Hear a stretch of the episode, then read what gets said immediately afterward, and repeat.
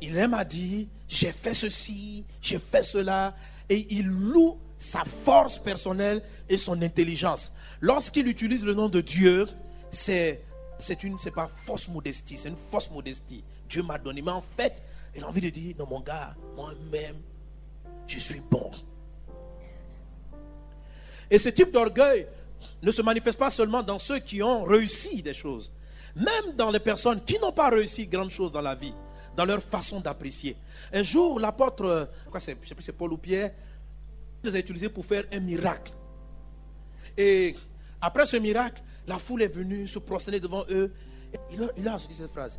Il dit, ne nous adorez pas, ne croyez pas que c'est notre sainteté ou notre piété qui a accompli ce miracle.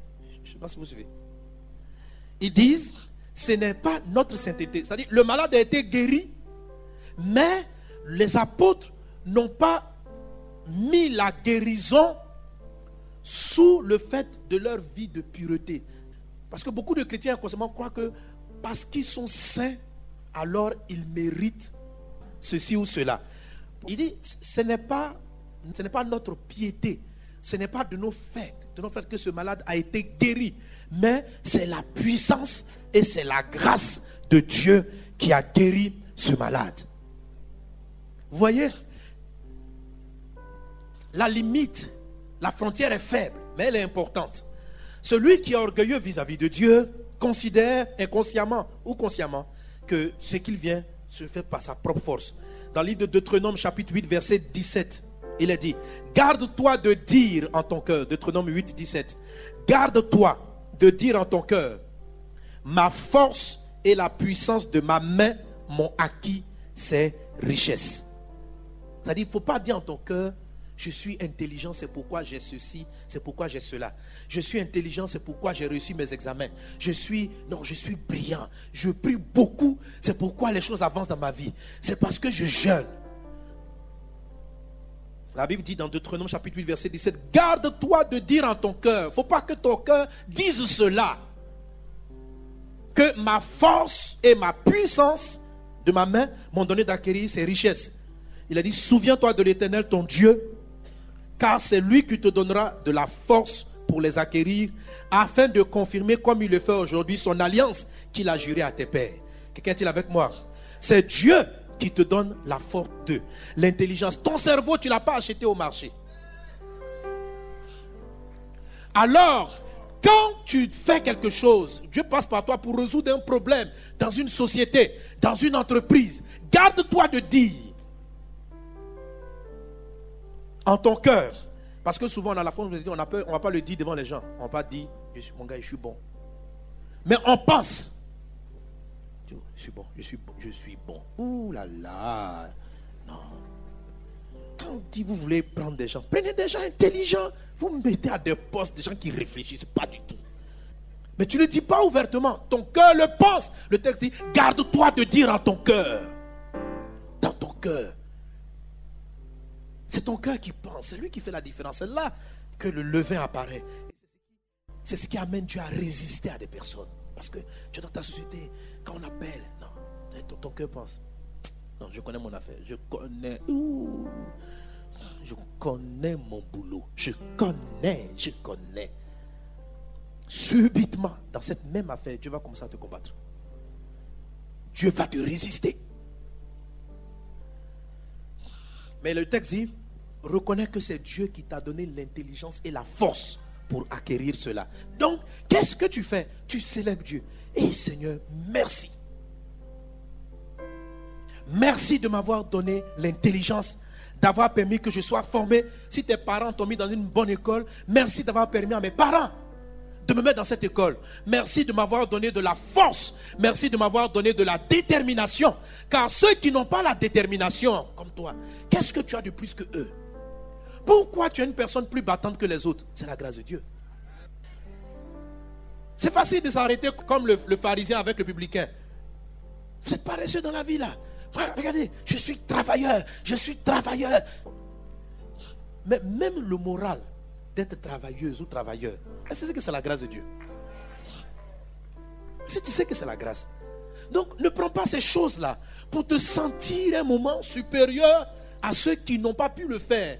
Viens en termes de conseil et non pas de mépris dans le cœur. Viens en termes de dire, mon frère, sois travailleur, mais ne te mets pas comme celui qui est arrivé, comme si ces choses venaient de toi.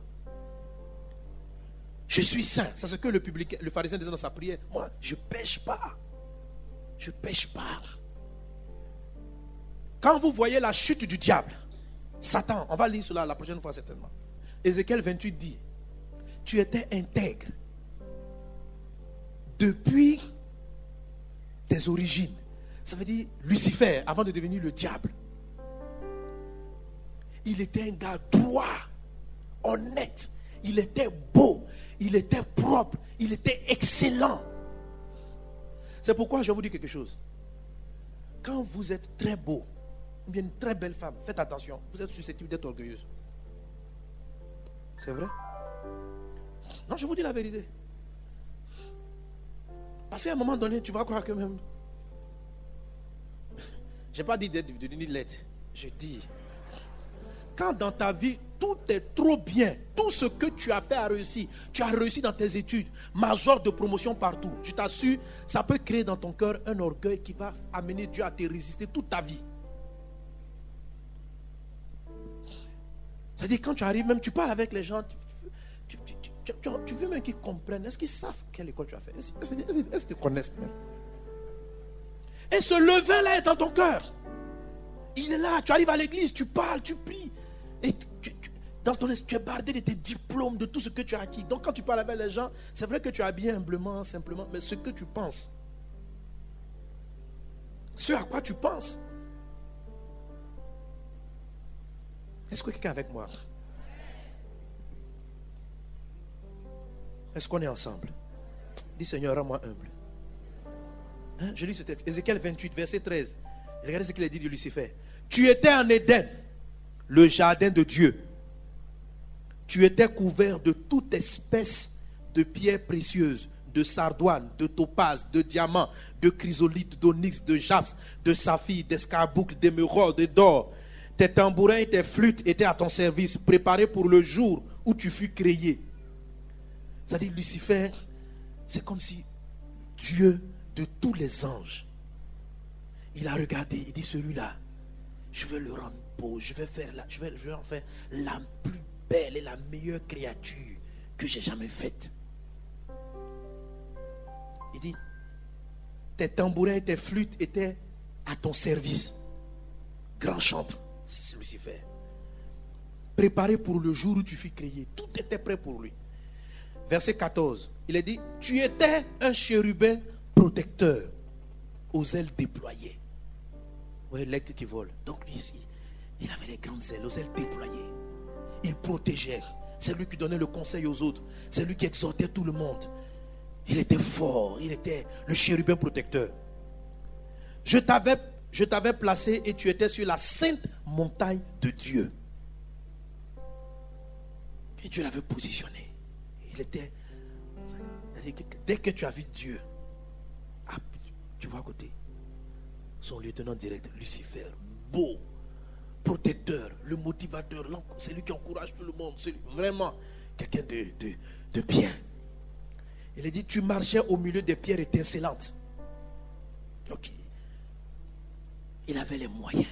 Il avait, si on veut parler de l'argent, je ne sais pas s'il y a l'argent, mais en tout cas, il avait l'or, les moyens attention. Tu vois. Et verset 15, tu as été intègre dans tes voies depuis le jour où tu fus créé jusqu'à celui où l'iniquité a été trouvée chez toi. Tu es intègre.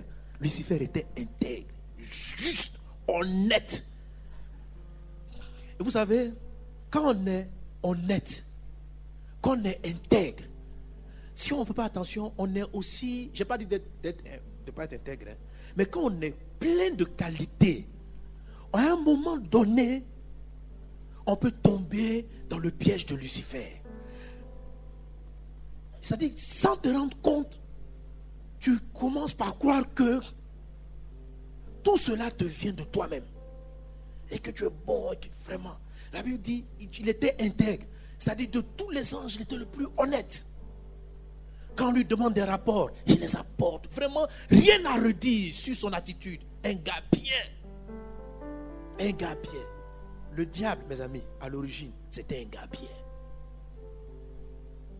Un gars prospère, directement en contact avec Dieu.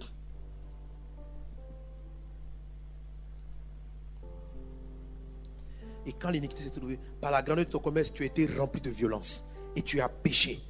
Je te précipite de la montagne de Dieu et je te fais disparaître, chérubin protecteur, du milieu des pierres étincelantes. Ton cœur s'est élevé à cause de ta beauté. Tu as corrompu par ta sagesse, tu as corrompu ta sagesse par ton éclat. Tellement il brillait, ça a corrompu sa sagesse. Il dit, je te jette par, Dieu dit, je te jette par terre et je te livre en spectacle au roi. C'est ce qui a fait la chute du diable. Satan volait comme un aigle, mais il est tombé à cause de l'orgueil. Et d'où est venu cet orgueil? L'orgueil vis-à-vis de Dieu. Toutes ces choses avaient été préparées pour lui, mais il a fini par croire que c'était de lui-même, son intelligence, sa force. Et son cœur a commencé à s'élever. Donc, ça a commencé à venir. Dieu dit ceci. Donc, certainement, il veut vouloir expliquer à Dieu que Dieu, ce n'est pas le bon choix. Ce n'est pas la bonne décision. Il a commencé à devenir le moralisateur de Dieu parce qu'il est trop intègre, il est trop bien, trop parfait. Il sait exactement ce que Dieu doit faire. Il était beau. C'est pourquoi, quand tout vous réussit dans la vie, prenez garde. À un moment donné, votre cœur s'élève, peut s'élever. Votre cœur peut s'élever. Vous n'allez pas croire que ceux qui n'arrivent pas à faire ce que vous faites, c'est de leur propre faute. Et vous allez oublier Dieu. Vous allez même commencer à ne même plus trop prier Dieu. Parce que vous-même, vous êtes capable de le faire. Donc tu te lèves le matin, que tu aies prié, que tu n'aies pas prié, tu réalises tes projets. Tu lances des affaires, ça marche. Les autres, ils font ça, échoue. Toi, tout te réussit. Dis un voisin, prends garde. Prends garde. Que le péché et le levain ne soient pas trouvés dans ta maison. Est-ce qu'on est ensemble? Est-ce qu'on est ensemble? Alléluia. Donc il y a l'orgueil vis-à-vis de Dieu. Dimanche prochain, je parlerai de l'orgueil vis-à-vis de soi, l'orgueil vis-à-vis d'autrui, et puis je vais toucher l'humilité. Amen. J'espère finir ça aujourd'hui, mais on va s'arrêter. Amen, amen, amen. Amen. Hein? L'orgueil vis-à-vis de soi, un peu là-dessus, c'est, vous voyez des personnes qui se méprisent. Qui se méprisent. C'est une forme d'orgueil vis-à-vis d'eux-mêmes je vais l'expliquer, ou des personnes qui se surestiment. C'est vis-à-vis d'eux-mêmes. Comment je peux savoir ça? Par exemple, quelqu'un qui, quand il fait une erreur, il ne se pardonne pas. Tu arrives à, une réunion, tu as fait une chose, tu as, eu une maladresse. Tu as eu une maladresse. Tu as eu une maladresse. Et tu te culpabilises, tu vas là-dessus, mais pourquoi j'ai fait ça? Bon, c'est normal d'être attristé de la maladresse. Mais ça persiste, ça persiste. Ça veut dire qu'en fait, dans ton esprit, tu es trop bien pour faire une erreur. Donc, comme tu as fait une erreur, tu, ne te pardonnes plus à toi-même. Donc, ce n'est pas de l'orgueil vis-à-vis de Dieu. Ce n'est pas que tu crois que tu es le meilleur, mais c'est de l'orgueil vis-à-vis de toi. Tu as des difficultés à accepter que tu es un homme, tu es une femme. Et que ça peut arriver. Donc quand quelqu'un est orgueilleux, les gens qui sont orgueilleux vis-à-vis d'eux-mêmes, ils vont refuser par exemple, parce qu'ils sont trop durs avec eux, de servir, d'apprendre, de, de venir chanter parce qu'ils ne se pardonnent pas leurs erreurs. Ce n'est pas parce qu'ils méprisent les autres, mais ils se, quand, s'ils ont mal fait ceci, ils ne vont pas dormir la nuit. Regarde comment j'ai parlé. Oh, le mot est sorti de ma bouche. Ah là là là là là là là là là là là Oh Dieu, pardonne-moi, pardonne-moi. Dieu dit, je te pardonne. Et toi, tu n'arrêtes pas. C'est-à-dire, quand quelqu'un est orgueilleux vis-à-vis de lui-même, Dieu a beau lui pardonner, il ne se pardonne pas. Il ne se pardonne pas. Dieu dit, tes péchés sont effacés. Quatre ans plus tard, Seigneur, je demande pardon parce qu'un jour, j'ai menti. On dit, on a compris. Oh, pardon. Le sang de Jésus a effacé ton mensonge. Trois mois plus tard, oh Père, qu'est-ce qui à toi? Ma vie est bloquée. Parce qu'il y a quatre ans, j'ai menti. Mais on va, Dieu va te pardonner comment? Donc à un moment donné, Dieu dit, bon, c'est bon, tu as menti, ok, on a fait. Non, non. Mais tu es dur envers toi-même. Pourquoi? Parce que tu t'es donné un idéal de ta personne. Et comme tu t'es donné un idéal de ta personne et que ta personne n'arrive pas à rentrer dans cet idéal, tu finis par te rejeter. Donc c'est une forme d'orgueil. Tu ne sais pas qui tu es. Tu es un enfant, tu peux faire des erreurs, ça peut t'arriver, comme ça arrive à tout le monde. Donc tu n'as pas affaire à Dieu, mais toi tu as affaire à toi-même. Et c'est de l'orgueil aussi. Et quand ces choses-là sont dans le cœur, Dieu résiste à ce type de personnes. C'est une forme d'orgueil. Quelqu'un est avec moi? Quelqu'un est avec moi? Il y a l'orgueil vis-à-vis d'autrui. On va prier avec ces points. Amen. On va demander à Jésus qui sonde nos cœurs et qui connaît nos reins, qui connaît les pensées les plus profondes. Parce que nous voulons vivre sa gloire. Nous ne voulons pas que notre Seigneur, notre Dieu nous résiste. Parce que le plan qu'il a établi pour nous, c'est un plan d'élévation. Dieu veut t'élever. Mais est-ce qu'il n'y a pas un levain en toi qui te maintient dans l'ordinaire? Dans l'ordinaire. Dans l'ordinaire. Prions le Seigneur. Parle à Jésus. Parle à Jésus. La parole, la parole ne vient pas pour te juger, te rejeter, mais pour juger le levain qui est en nous. Pour dire, Dieu vient mettre le doigt là-dessus. Il dit, ma fille, attention. Je veux faire des grandes choses avec toi, mais je n'y arrive pas. As-tu laissé une forme d'orgueil vis-à-vis de Dieu entrer dans ton cœur? Suite à tout ce que tu as eu comme succès dans la vie, à tout ce que tu as eu comme réussite dans la vie, as-tu à un moment donné fini par croire que c'est parce que tu es le meilleur, tu es le plus intelligent, au point d'oublier que cette sagesse, cette intelligence, ces portes qui ont été ouvertes dans ta vie l'ont été par ton Dieu, par sa grâce envers toi. Et c'est sa grâce dans ta vie qui t'a protégé. C'est sa grâce qui a fait que quand tu faisais l'école, tu n'es pas tombé malade. C'est lui qui t'a protégé et malgré les obstacles que tu avais à l'école, il t'a amené jusqu'au sommet. L'as-tu oublié? Si le Saint-Esprit met la main sur le doigt, sur un point pareil, humilions-nous, demandons pardon. Disons Seigneur, toi qui ôtes les levains, ôte-le de mon cœur, ôte-le de moi, ôte-le.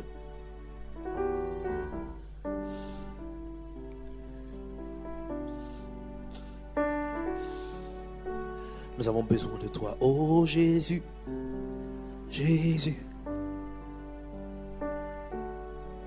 Merci Seigneur pour tes bienfaits. Si quelqu'un sent dans son esprit, dans son cœur, qu'il a un levain à jeter, et comme moi, tu demandes la grâce de Dieu pour un cœur humble, tu vas te tenir debout.